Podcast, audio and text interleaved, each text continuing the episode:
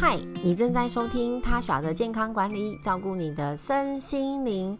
今天要来聊聊时事，就是已经红了一段时间的鲑鱼。当然，我们没有讨论改名字这件事情，而是在聊聊鲑鱼呢在餐桌上的营养价值。那其实呢，鲑鱼啊，你们去购买的时候可以看到，诶，鲑鱼其实分非常多种，它并并不是一种鱼就叫做鲑鱼，可能有挪威鲑鱼、红鲑、帝王鲑等等的。那其实大部分呢，我们在台湾可以买到的鲑鱼呢，指的都是大西洋鲑，好像是智利啊、挪威啊的这他们产地，然后运送到台湾这边。那基本上呢，大部分都不是野生的。好，目前的鲑鱼呢是以人工的养殖为主要的生产方式。那另外一种鲑鱼呢是太平洋鲑，像是帝王鲑、红鲑、鱼鲑，好，这些都属于太平洋鲑。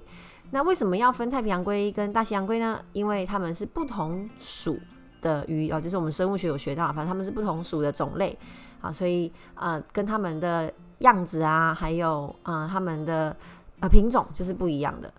那其实呢，太平洋龟大家只能现在只能在就是网络上啊、书上啊看看而已。基本上你在台湾是吃不到的，哦，因为它它以野生为主，所以现在的产地呢，大概就是离我们最靠近的就是日本啦。那日本并没有在出口。他们捕捕捉到的呃太平洋龟，好，因为自己吃都不够了，好，所以他们没有打算要出口。如果你要吃这个太平洋龟的话，就一定要去到日本，好才能够吃到野生的好太平洋龟。那当然，太平洋龟也有国家在人工养殖，不过还是比较少。好，目前在人工养殖的呃太平洋龟叫做野生帝王龟，好，在纽西兰好有做这个人工养殖。那其实呢，不管是太平洋龟、大西洋龟，其实他们的营养成分都是非常相近的哦。不过呢，人工养殖跟野生的哦会有一点点不一样，我们就来听听看差别是什么。首先呢，不知道各位喜欢怎么吃鲑鱼？哦，生吃、干煎、煮汤，嗯，应该很少人会去炸鲑鱼吧？好，是不是有非常多的烹煮方式？那如果你打算要生吃的话呢，绝对不要生吃野生鲑鱼，你一定要选那种生食级的呃鲑鱼。啊，因为呢，野生的鲑鱼啊，它在外面就是呃，你它到处吃东西，你不知道它吃了什么，哦，所以生物链转换来转换去，一定会累积寄生虫。所以野生的鲑鱼呢，一定要经过煮熟或是呢极度的冷冻，我才可以杀死里面的寄生虫。好，因此呢，其实不建议吃野生的鲑鱼，因为你很难确保，因为眼睛看不到嘛。所以呢，呃，英国的全民健保系统就曾经警告过说。如果啊，哦，是从大西洋或任何的河流捕捉的野生鲑鱼或是海豚，都含有寄生虫的风险。那在生吃呃生吃这些生鱼片的情况之下，如果你感染了寄生虫，可能会呃腹痛、腹泻、呕吐，哦，甚至发烧，引起过敏。那更严重一点，啊当然就有死亡的疑虑。哦，所以美国的 CDC 研究呢也显示说，啊，你你再漂亮、色泽再好的鲑野生鲑鱼啊，都有好寄生虫的感染的危险。所以这些寄生虫原本寄生在鱼的本身，鱼不会有生命危险，但是我们人吃到啊是会有生命危险的。因此还是建议呢，啊，你就要选生食级的生鱼片。所以一般呢，大家去啊买那种海捞啊、淡水鱼啊，你那种什么别人水库钓上来的啊。你就觉得哎，这很新鲜的，今天现捞的哦，想要生吃呃，其实新鲜跟呃新鲜跟生吃是两件事情。好，你直接把它煮熟，它也是很新鲜呐。好，那一般养殖的鲑鱼啊，他们吃的是调配过的饲料，所以那个营养成分啊跟干净的程度是安全的，所以比较不会有这个寄生虫的疑虑。那如果是这种养殖生食级的鲑鱼，就能够就能够直接出货到市场上贩售生鱼片。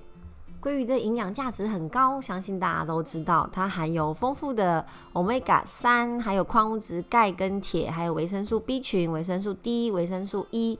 就是因为呢，鲑鱼有非常丰富的脂肪，所以呢，它可以含有这么多的脂肪性的营养素，然后应该说脂溶性的营养素，就是 omega 三、维生素 D、维生素 E 都是溶在脂肪里面的营养素。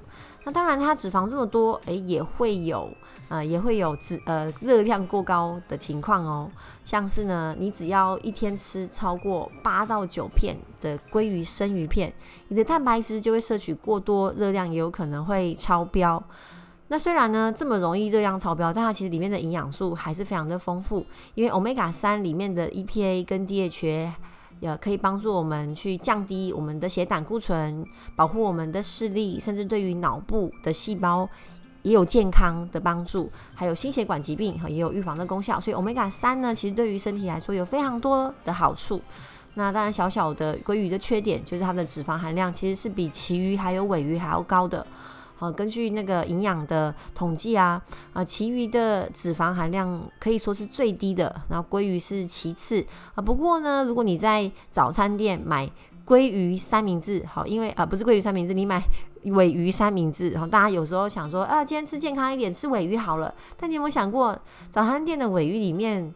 掺了什么东西呢？掺了美乃滋，没错，就很好吃的美乃滋。所以你如果在早餐店买尾鱼三明治的话，其实脂肪含量也很容易超标，而且美乃滋是饱和脂肪酸哦。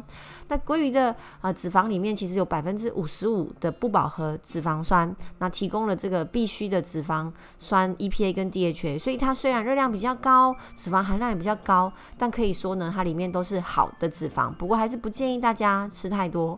最后，最后提醒大家啊，鲑鱼呢，其实有很多的使用方式，像我刚刚说的，不管是你要干煎、水煮，还是清蒸，其实也可以哦，或是要生吃。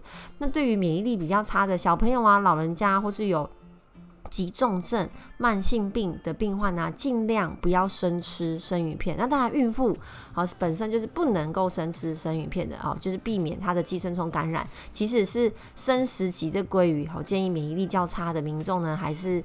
煮熟吃会比较好。那建议一周呢可以吃两次的深海鱼，去提供身体必须的营养素。不过如果要一周吃两次鱼的话，你在外食啊。应该最能够直接想到的就是自助餐，对吧？